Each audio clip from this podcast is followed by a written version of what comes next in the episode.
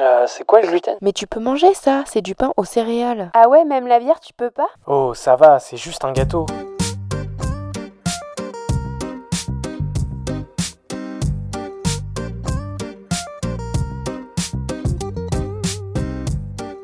Bienvenue dans le Gloomy Club. Le Gloomy Club est un podcast et bien plus encore dédié au sans gluten, pour les intolérants et hypersensibles au gluten, mais également pour toutes les personnes curieuses qui souhaitent en savoir plus sur cette alimentation. Dans ce club, tu trouveras des échanges, des partages d'expériences et des patients qui ont entrepris sur le marché du sans gluten. J'espère te faire découvrir des marques, des personnes, des parcours qui te permettront de te sentir moins seul ou d'en apprendre plus sur ce domaine. Bienvenue à tous dans cet épisode bonus de l'été du Gloomy Club. Aujourd'hui, je vous emmène à la rencontre de Mélodie, une jeune femme qui a traversé une épreuve difficile au cours de la pandémie de la Covid-19. Mélodie a découvert qu'elle était atteinte de la maladie cœliaque, une intolérance au gluten, pendant cette période troublée. Tout a commencé en 2021, lorsque des symptômes tels qu'une perte de poids inexpliquée et une fatigue persistante ont fait leur apparition. À ce moment-là, elle pensait simplement souffrir d'une gastro-entérite banale et son médecin partageait également cette hypothèse. Cependant, au fil des mois, la situation s'est aggravée pour Mélodie. Sa perte de poids devenait alarmante et elle s'affaiblissait de jour en jour au point où son poids est devenu critique, atteignant seulement 23 kg. Elle avait perdu 87% de sa masse musculaire. Inquiète et déterminée à trouver des réponses, Mélodie a décidé de consulter différents professionnels de santé. Après la prescription d'une prise de sang pour approfondir les recherches, on lui découvre de nombreuses carences et des problèmes articulaires. Elle a ensuite consulté un rhumatologue qui a enfin posé le diagnostic tant attendu la maladie cœliaque. Le parcours de Mélodie n'a pas été de tout repos, car pendant la pandémie de la Covid-19, les rendez-vous étaient particulièrement difficiles à obtenir. Malgré ces obstacles, Mélodie a persévéré. Grâce à l'aide précieuse de sa maman et d'une amie diététicienne nutritionniste, elle a pu reprendre une alimentation adaptée afin de fournir à son corps tous les apports nécessaires pour retrouver sa santé. Son cheminement a été semé d'embûches, mais Mélodie souhaite partager un message d'espoir avec toutes les personnes qui se trouvent actuellement en cours de diagnostic ou qui découvrent tout juste leur intolérance ou hypersensibilité au gluten. Elle prouve qu'avec le soutien des proches et des professionnels, il est possible de surmonter les épreuves liées à cette maladie. Alors je vous laisse écouter ce témoignage émouvant et inspirant car il est porteur de sens et de courage. Belle écoute à toutes et à tous. Alors bonjour Mélodie. Euh, bonjour Lorraine, je suis très contente euh, de partager cette euh, aventure avec toi. Ah, je te remercie. Je t'ai connue du coup via Instagram parce que tu m'as envoyé un, petit message. moi, j'aimerais qu'on axe du coup cet épisode bah, sur ton parcours parce que c'est vrai que tu as eu un parcours assez compliqué avec une forte perte de poids. Et c'est vrai que c'est des choses qu'on voit pas forcément sur bah, les différents parcours des personnes qui sont atteintes de la maladie cœliaque. Donc, donc on va aborder ça aujourd'hui. Et puis, bah, du coup, je vais commencer par la question que je pose à tout le monde, c'est est-ce que tu peux te présenter sur le Gloomy Club? Eh bah, évidemment. Donc moi, c'est Mélodie, j'ai 24 ans. Donc je suis atteinte de la maladie cœliaque et je le sais depuis deux ans. Je suis auto-entrepreneur, j'ai ouvert ma société en septembre dernier en tant que designer graphiste et community manager. Et il n'y a même pas un mois, j'ai lancé ma propre marque de maillot de bain qui s'appelle Mel Swim et justement, la maladie m'a beaucoup inspirée. Chouette. C'est un très beau projet. Pour retracer un peu ton parcours à toi, j'aimerais qu'on bah, qu'on aborde un peu les symptômes. Donc, euh, de savoir, je crois que ça a commencé euh, en 2021 euh, pour toi. Donc, de savoir quels ont été les premiers symptômes et comment ça s'est déclaré, déclenché pour toi. Bah, exactement. C'est vrai que j'ai un parcours un peu atypique parce que au début, j'avais des petits symptômes. Donc, plus une petite perte de poids, j'étais fatiguée, euh, je me sentais pas super bien. Donc je pensais que j'avais une gastro, enfin que j'étais malade. Et en fait, plus les mois passaient, plus j'ai perdu des kilos. Donc c'est vrai que j'ai perdu énormément de, de, poids. Donc je suis arrivée à un poids très limite, donc de 23 kilos. Et j'ai perdu en fait 87% de ma masse musculaire. Donc c'est là où je me suis vraiment inquiétée si tu veux. Pendant cette période-là où tu as commencé à perdre du poids et que tu as commencé justement à t'inquiéter, euh, tu es allé voir justement ton médecin généraliste, ton médecin traitant, d'autres professionnels de santé? Exactement, je suis allée voir mon médecin traitant qui m'a dit que j'avais un petit coup de fatigue, heu, qu'il fallait me ressaisir donc heu, c'est vrai que je l'ai écouté, j'ai mangé des pâtes, j'ai fait tout pour avoir de l'énergie comme on dit et en fait, bah, plus, heu, plus je mangeais du gluten, plus j'étais malade. C'était un peu un cercle vicieux. J'étais un peu à bout et par hasard, je suis allée voir, mon dermato donc voilà, je suis allée voir le dermatologue et c'est lui qui m'a, en fait, prescrit une prise de sang et tout est parti de là. En fait, je suis arrivée et j'étais limite en pleurs, je n'en pouvais plus de de cette fatigue et et parce que j'avais Mmh. zéro énergie, en fait, tout me coûtait. C'est ça. Ouais, bah, c'est vrai qu'avec une forte perte de poids, du coup, la fatigue, doit être bien présente, et en fait, ton médecin généraliste, il a, mmh, il a jamais proposé à ce que tu puisses aller voir un gastro-entérologue suite à tes problèmes justement digestifs et cette perte de poids? Alors non, je pense qu'elle a pas du tout pensé à ça. Elle pensait vraiment que que j'étais fatiguée, que j'avais peut-être une petite gastro ou ce genre de choses-là et et après évidemment quand les quand la prise de sang et les résultats sont sont tombés comme quoi, bah, j'avais beaucoup de carences, que j'avais des problèmes, rhumatologiques et cetera, elle m'a envoyée vers, un médecin, donc un rhumatologue qui lui franchement m'a sauvé la vie et c'est grâce à lui que que j'ai su que j'avais, la maladie cœliaque à très haut niveau. Ouais, bon, c'est un parcours quand même assez particulier puisque du coup, toi, tout est parti d'un dermatologue. Ensuite, c'est un rhumatologue qui t'a pris en charge et donc c'est ce rhumatologue-là qui, heu, qui a commencé justement à bien creuser, heu, bah, le sujet, qui a découvert donc que tu étais que tu étais atteinte de la maladie cœliaque et et du coup, à partir du moment où le rhumatologue t'a pris en charge, est-ce que tu as eu des examens? Comment ça s'est déroulé pour toi? Bah, alors, heu, du coup, je suis allée le voir suite à des analyses, heu, très mauvaises. Donc le premier rendez-vous, j'étais, heu, très stressée, faut le dire et en fait, il m'a dit quand il m'a regardée, il m'a dit: «Mais» enfin, quand il m'a analysée, quand quand quand je lui ai parlé de tous mes symptômes et cetera, il m'a dit, «Je suis sûr à 90% que tu as une maladie auto-immune de l'intestin. Je ne sais pas encore laquelle, mais on va trouver, ne t'inquiète pas, tout va bien se passer». Il a été, Enfin, pour moi, ça a été mon héros parce qu'il a il m'a sauvée et il m'a rassurée, même si on savait pas encore que j'avais la maladie cœliaque. Donc, heu, j'ai fait, en fait, des analyses sanguines. Donc, heu, j'ai fait 32 tubes de sang à jeun, donc, heu, toujours avec, les 23 kilogrammes, donc c'était très compliqué pour moi. Mmh. je pouvais pas faire, de coloscopie parce que j'étais trop maigre, donc j'ai fait celle des enfants, qui a Mmh aussi pu permettre, de de faire ça et c'est vrai qu'après j'ai fait des scanners, des IRM pour, éliminer d'autres maladies. Et c'est vrai que le fait que tu descendes à un poids, bah, si bas, personne n'a, décidé peut-être de t'hospitaliser ou justement de creuser vraiment le sujet, avec toi? Bah, c'est vrai que moi j'y ai pensé parce que, heu, il y a un moment où j'étais vraiment très, très fatiguée et et ma maman aussi qui était là, me voyait, me dépérir en fait de jour en jour, donc c'était très compliqué aussi pour elle et j'ai demandé à mon médecin et on on en a parlé, mais en fait c'était pendant la période de la covid-19 et Mmh. malheureusement il voulait pas prendre ce risque de m'hospitaliser et que j'attrape en fait la covid-19 puisque à ce moment-là, vu que j'étais très faible et que j'avais un poids anormal, si j'attrapais la covid-19, je sûrement je je ne serais pas là. Tu as pu en parler un petit peu avec ta maman justement sur, heu, bah, le fait qu'elle, elle elle était à côté de toi au quotidien et que justement elle t'a vu perdre du poids, elle t'a vu justement être fatiguée, heu, comment elle a un peu vécu elle, cette période-là? Bah, ça a été très compliqué parce que, moi et ma maman, on est très fusionnels et Mmh. heu et heu, on a eu «une chance» entre guillemets d'avoir la covid-19 et d'ent et d'être enfermés chez nous, puisqu'elle pouvait me Mmh. surveiller nuit et jour et je sais que ça a été un, très, très compliqué pour elle de de de me voir, en fait, me dépérir parce qu'elle était impuissante, elle ne savait plus quoi faire et c'est vrai qu'elle m'a beaucoup aidée aussi à pour le après quand on a on a su que c'était la maladie cœliaque pour, heu, pour m'en sortir. Mmh. Mais elle a eu très Et peur. quand on a un de ses enfants qui est qui est malade, c'est sûr que c'est très compliqué pour les parents de devoir, justement être, au quotidien, voir son enfant, heu, être, mal en point. Et justement quand le, mmh, quand le diagnostic a été posé, heu, quel a été un peu toi ton ta prise en charge? Enfin, quel quel, mmh, professionnel de santé t'a suivi? Qu'est-ce que vous avez mis en place justement pour que, bah, que tu puisses, être, en meilleure forme? Alors tout d'abord, j'étais très soulagée d'avoir «quelque chose» entre guillemets, puisque euh, bah, c'était très compliqué dans la période où j'avais perdu beaucoup de poids. On pensait que j'étais anorexique ou que j'avais un problème euh, mental ou j'en sais rien. Donc j'avais, j'étais en quelque sorte rassurée d'avoir, de ne, de ne pas être considérée comme folle.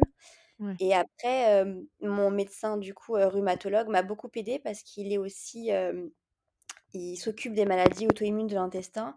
Donc c'est vrai que lui m'a beaucoup aidé, euh, surtout pendant la, pér- pendant la période du Covid-19, puisque je pouvais euh, l'appeler et lui demander, lui poser des questions.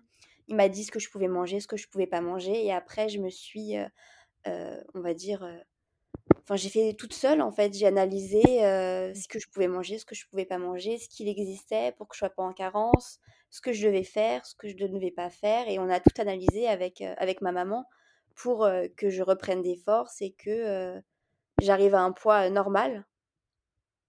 C'est ça. Donc là, actuellement, tu as repris ton poids, initial d'avant la maladie.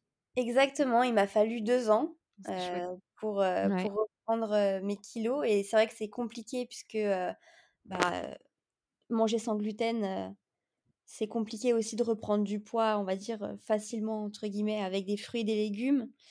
Parce qu'au début, c'est vrai qu'on on a tous l'appréhension de de manger, autre chose qu'on préfère rester dans le confort, de dire: «Ah bah tiens, ça, ça me fait pas mal au ventre, donc je vais rester sur ça. Je suis pas malade», heu, des choses comme ça. Donc c'est vrai que c'est très compliqué au début au niveau aussi, je dirais, mental. Et tu n'as pas été accompagnée par des nutritionnistes, des diététiciens justement, pour, bah, du coup, trouver cette nouvelle alimentation? Tu as tout fait toi-même, via internet, via les réseaux, à trouver justement tes recettes et les idées de repas que tu souhaitais, prendre? Exactement, c'est c'est exactement ça puisque en fait, il y a bah, il y avait plus trop de place avec les diététiciennes et cetera à cause de la Covid aussi 19. Ouais. Donc Mmh. heu, c'est vrai que ça a été très compliqué. Après, j'ai une amie qui a fait, hem, un master, heu, donc elle est, heu, diététicienne et nutritionniste et c'est Ah aussi, heu, chouette. grâce à elle que que j'ai pu aussi, heu, voir ce que je pouvais manger, ce qu'il me fallait comme apport et qui m'a aussi, heu, conseillé d'aller voir, heu, des personnes pour m'aider, heu heu, à diagnostiquer la maladie cœliaque. Donc c'est vrai qu'elle a été un Ouais. soutien assez important aussi pour moi. Et tu as utilisé les réseaux sociaux, genre Instagram, TikTok et cetera, pour trouver des personnes qui avaient la même maladie que toi et qui pouvaient justement, bah, soit répondre à des questions ou même toi te te rendre compte qu'il y avait d'autres personnes qui vivaient les mêmes choses que toi? Bien sûr, heu, j'ai ouvert aussi un compte, heu, TikTok suite à cette période-là, heu, pour montrer que, bah, je m'en suis sortie même si, heu, c'était un calvaire, heu, nuit et jour et de voir qu'il y avait d'autres personnes aussi qui avaient la maladie cœliaque ou des intolérances au gluten et que c'est pas parce qu'on ne mange pas de gluten qu'on n'est pas normal, qu'on ne peut pas vivre, qu'on ne peut pas, s'amuser et ça fait du bien de de voir qu'il y a d'autres personnes qui sont comme nous, en fait. Forcément, heu, bah, la maladie, elle a eu un impact sur ta vie sociale, donc c'est un peu, heu, biaisé parce que c'était, heu, comme tu disais pendant, pendant la période du covid, donc on était tous, enfermés chez nous. Mais, est-ce que justement toi, tu as senti que ça avait eu un effet sur, bah, tes relations amicales et et Alors énormément parce que, c'est vrai que j'ai perdu entre guillemets «beaucoup d'amis», qu'on s'est un peu séparés, heu, mais j'ai rencontré d'autres personnes aussi, heu, qui ont été, heu, géniales et qui ont compris, bah, comment je vivais et que c'était normal que je ramenais, mon Tupperware pour manger ou ces choses-là et qui ont été, compréhensibles et et géniales, avec moi. Mais c'est vrai que ça a été très Mmh. compliqué parce que les sorties, heu, on se dit: «Bah, tiens, on peut aller manger une pizza, on peut aller faire ci», C'est mais ça. non, moi, je ne peux pas, en fait, le faire donc heu, c'est vrai que ça a été très compliqué au début. Et est-ce que, heu, actuellement, heu, est-ce que tu retournes au restaurant ou c'est encore compliqué pour toi de te dire: «Bah, j'ai pas envie d'être, heu, contaminée avec le gluten», heu? Alors je le fais pas du tout, heu, en France et je peux pas prendre le risque et mon médecin me l'a dit et me l'a re-redit. Je peux pas prendre le risque d'aller au restaurant et qu'on m'assure qu'ils me disent: «Oui, il y a un plat sans gluten», mais en fait, je peux pas savoir, heu, l'hygiène ou dans la cuisine ou le four ou s'ils ont pris un couteau ou ils ont découpé une quiche. En fait, je peux pas prendre ce risque-là moi-même de, heu, d'aller au Mmh. restaurant pour être malade, pour avoir un impact réel sur ma santé et donc c'est vrai que je me fais plaisir en en voyageant en Espagne, au Portugal. Donc là, on m'assure à 3000% que c'est sans gluten, donc je peux me faire plaisir et je peux aller au restaurant. Ouais, donc depuis ton diagnostic, tu as voyagé donc Espagne et Portugal et justement ça a été pour toi, libérateur de te rendre compte justement que dans ces pays, c'était peut-être plus développé, qu'en France? Exactement, bah, c'est pour ça que que j'aimerais, beaucoup aussi, je pense partir de la France. Quel travail sur toi tu as tu as fait justement pour reprendre confiance en toi après, bah, après ces mois, de de souffrance, hein, je dirais, entre la perte de poids, le le fait que, on ne savait pas quelle maladie tu avais et qu'on pouvait potentiellement te dire que c'était plus, psychologique qu'autre chose? Bah, le fait de savoir que j'avais la maladie cœliaque, ça a été un peu libérateur pour moi de me dire: «Bah, j'ai vraiment quelque chose maintenant, je sais ce que j'ai comme problème et il faut que je le résous absolument pour vivre, pour, m'épanouir», exactement et en fait, tous les jours, j'avais des objectifs.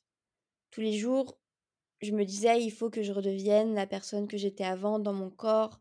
Il faut que je remange», même si j'avais peur et que c'était très compliqué et j'avais un soutien de ma famille et surtout de de ma maman qui était énorme et je pense que ça a été ma plus grande force.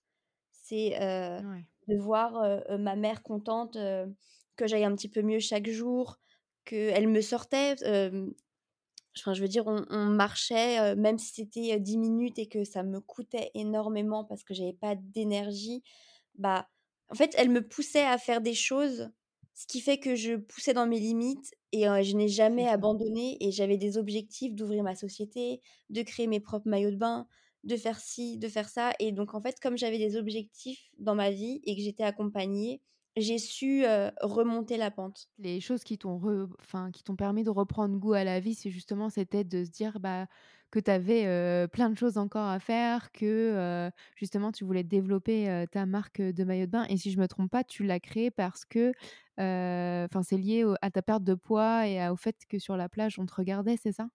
Exactement, c'est vrai que j'ai une, une pièce, c'est ma c'est ma propre signature et c'est une pièce qui est un peu cut out et en fait, j'ai mis des bandes à certains endroits pour, cacher mon corps et ouvert sur certains d'autres pour, montrer mon corps, pour pas qu'on regarde en fait, heu, les parties que j'aimais ou que j'aimais pas et j'en ai fait un maillot de Mmh. bain, heu, cut out. Donc ça, c'est des beaux projets, en fait, qui sortent, heu, malgré la maladie et ce que tu as pu traverser toi, heu, les derniers mois, de l'année, en fait. Exactement, c'est vrai que ça m'a beaucoup, Mmh. sauvée, ça m'a beaucoup ça m'a permis de dessiner, de de me rendre compte que, bah, on peut cacher un corps même si on n'est pas bien et que c'est beaucoup de mental et j'ai réussi à en faire une force et et maintenant je suis très, très fière de moi, de de là où je suis et et voilà, je suis très contente de de tout ça, quoi. Super et toi, quel est quel est un peu le message que tu souhaiterais faire passer justement à ceux qui traversent la même chose que toi, là, actuellement? Mais je pense qu'il faut jamais abandonner, heu, faut toujours avoir des objectifs et qu'un jour, on va réussir et un jour Peut-être pas le lendemain, peut-être pas dans 2 jours, peut-être pas dans une semaine, mais si on fait chaque jour un petit peu, on va réussir à faire quelque chose et je pense que j'en suis la preuve puisque, heu, bah, j'étais à 23 kilogrammes et maintenant je suis à un poids, normal. J'ai repris presque tous mes kilos et je vais bien et je vis comme une personne normale, même si je suis atteinte de la maladie cœliaque et et j'ai des rêves et je vis, normalement, si je puis dire. C'est super.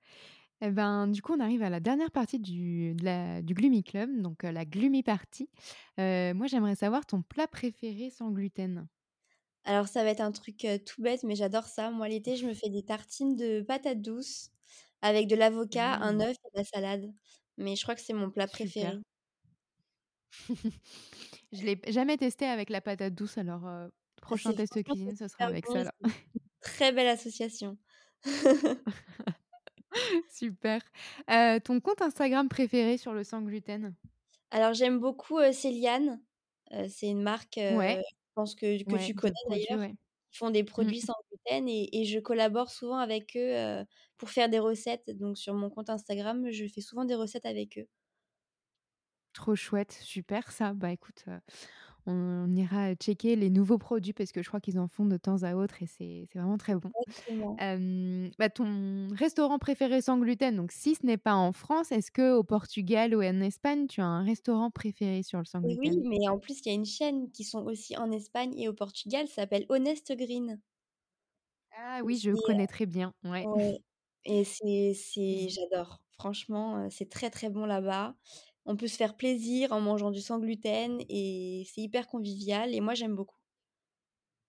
Ouais, c'est très chouette. Les lieux en plus sont hyper jolis et heu et j'étais agréablement surprise des desserts parce qu'ils ont énormément de desserts en sans gluten avec les fondants au chocolat et tout et là, tu es là: «Ah là là, ça va être trop bon Mais c'est franchement, c'est super bon et c'est, on peut y aller les yeux fermés, je pense. Vraiment, si j'ai vraiment un conseil à donner, si on est au Portugal ou en Espagne, heu, Honest Green, franchement, on peut y aller tranquille. Mmh. Ouais, une belle recommandation. Et ben, écoute, merci beaucoup Mélodie. Merci d'avoir pris ton temps pour, parler de ton parcours sur le Gloomy Club et Bah, puis, je mettrai toi. tous les liens, vers tes comptes. OK, merci beaucoup, merci à toi et je suis très contente d'avoir partagé, ce petit moment avec toi et aux personnes qui vont nous écouter.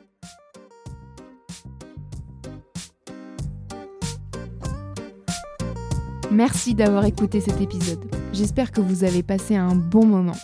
Vous pouvez retrouver tous les liens sur le site gloomy-club.fr. Si vous avez des idées de sujets, n'hésitez pas à me suivre et à m'écrire sur Instagram. Abonnez-vous au Gloomy Club sur votre plateforme de podcast préférée. Afin de soutenir le podcast, laissez une note et un avis sur Apple Podcast. Cela permet de faire connaître le Gloomy Club. Je vous dis à la semaine prochaine pour un nouvel épisode. Bye